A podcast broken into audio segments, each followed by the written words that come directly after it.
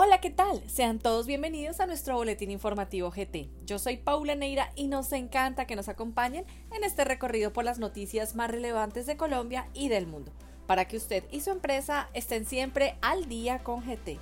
Iniciemos nuestro recorrido con las noticias legales. Modificaciones en criterios de deterioro patrimonial y riesgo de insolvencia, causal de disolución, hipótesis negocio en marcha. Mediante el decreto 1378 de 2021 del 28 de octubre del 2021, del Ministerio de Comercio se modificaron los indicadores de deterioros patrimoniales y riesgos de insolvencia para determinar el cumplimiento de la hipótesis del negocio en marcha, modificando el decreto 854 de 2021. El propósito de esta modificación es dar claridad y lograr que estos criterios se apliquen de forma objetiva, evitando confusiones y diversas interpretaciones al respecto. Por lo anterior se incluyeron otros rubros del activo corriente que también hacen parte integral de la liquidez de las sociedades comerciales, por lo que se ajustó el indicador de referencia, capital trabajo neto sobre deudas a corto plazo, sustituyéndole por el de dos periodos consecutivos de cierre con razón corriente inferior al 1.0, entre otras modificaciones. Además, el decreto establece que los administradores deberán implementar estos indicadores si les son aplicables a su sociedad comercial no se requiere celebrar asamblea de accionistas para autorizar al representante legal de una SAS para que firme contratos en desarrollo del objeto social. En oficio de las supersociedades número 220-159068 del 26 de octubre del 2021, se señala que el representante legal de una compañía por acciones simplificadas puede firmar contratos o realizar actos sin necesidad de que el certificado de existencia y representación de la sociedad conste una facultad expresa para este efecto.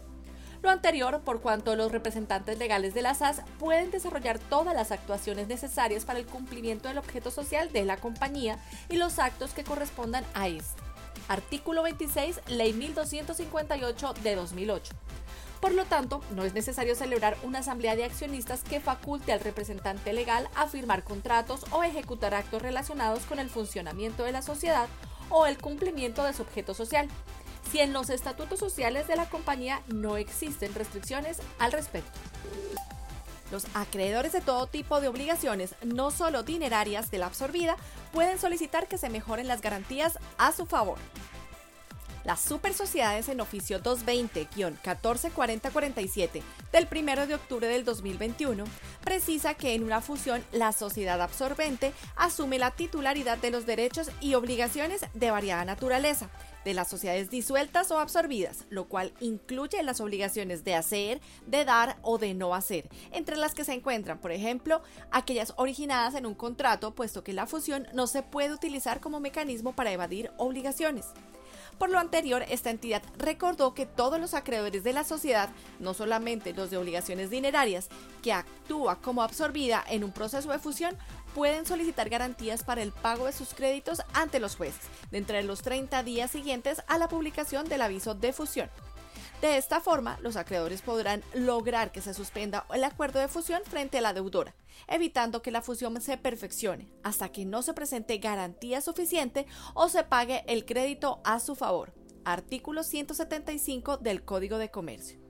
Los acreedores en estos casos y dependiendo del derecho que tengan a su favor deberán sustentar ante el juez del proceso las razones por las cuales solicitan determinada garantía, que podría ser una fiducia en garantía, por ejemplo.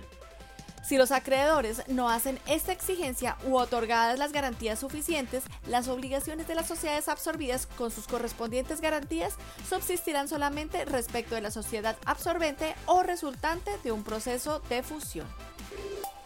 Continuemos con nuestras noticias tributarias. ¿Existe obligación de expedir factura de venta o documento equivalente en la adquisición de criptoactivos? La DIAN aclara.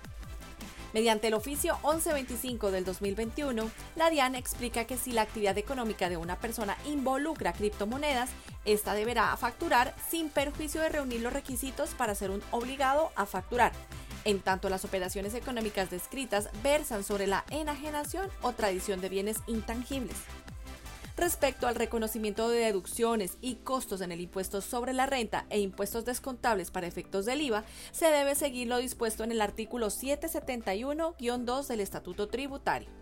Sin embargo, para el caso que la operación económica involucre a un prestador de servicios del exterior, es preciso recordar lo expuesto en el artículo 437, parágrafo 2 del Estatuto Tributario.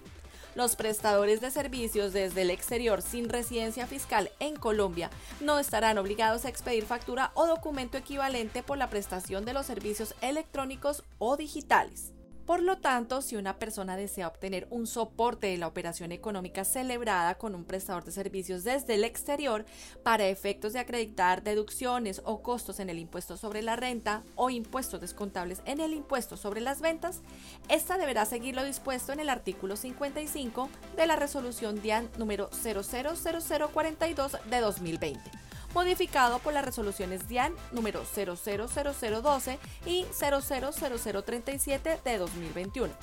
En concordancia con el artículo 1.6.1.4.12 del decreto 1625 de 2016, que versan sobre el documento soporte en adquisiciones efectuadas a sujetos no obligados a expedir factura de venta o documento equivalente. Ministerio de Hacienda indica sobre la adopción del impuesto a la publicidad exterior visual. El Ministerio de Hacienda señala que la adopción del impuesto a la publicidad exterior visual le corresponde a cada entidad territorial. Debe definir los elementos estructurales, así como los mecanismos de recaudo del mismo, permitiendo adoptar el sistema de declaración privada por parte del contribuyente o el sistema de liquidación a cargo de la autoridad municipal competente retiran la calificación de grandes contribuyentes a 12 sociedades. Mediante la resolución 135 del 17 de noviembre del 2021, la DIA notifica a las 12 sociedades a las cuales se le retira la calificación de grandes contribuyentes. Por tanto, pierden la calidad de agentes de retención de IVA. Aquí se las presento. Binipac SAS, Geoproduction Oil and Gas Company of Colombia, Shona Energy Colombia Limited, CSP Steel de Colombia Limitada, Toro de la Sabana SAS, Toro de los Andes SAS, Cadena Valores SAS, Termoyano SAS, Agregados Argos SAS, Seguros de Riesgos Laborales Suramericana SA, Arcos Dorados Paisas SAS, Sociedad Intervalores SAS. Diana Clara sobre la devolución de saldos a favor a sociedades en liquidación mediante los oficios 1216 del 2021, 013837 de 2000 y 001543 del 2019, la DIAN explicó la procedencia de la solicitud de devolución de los saldos a favor generados en cabeza de una sociedad en proceso de liquidación. Adicionalmente citó el parágrafo 1 del artículo 1.6.1.21.12 del decreto 1625 de 2016. La devolución de los saldos a favor deberá ser solicitada en las sociedades liquidadas por él o los socios a quienes se ha adjudicado el activo en acuerdo con el acta final de liquidación, que deberá anexarse a la solicitud respectiva. En caso de que el activo se adjudique a una sociedad, la solicitud debe ser presentada por el representante legal o apoderado. Hasta aquí nuestro boletín informativo. Para saber más sobre estas y otras noticias, los invitamos a visitar nuestra página web www.grandthornton.com.co en la sección Boletines o búsquenos en su plataforma favorita. Al día con GT lo acompaña a donde usted vaya. Hasta la próxima. Los boletines generados por Gran Tortoso solamente informativos y no configuran asesoría de ningún tipo de manera que no nos hacemos responsables por la interpretación o por el uso que se haga de estos. Las noticias publicadas pueden estar sujetas a cambios.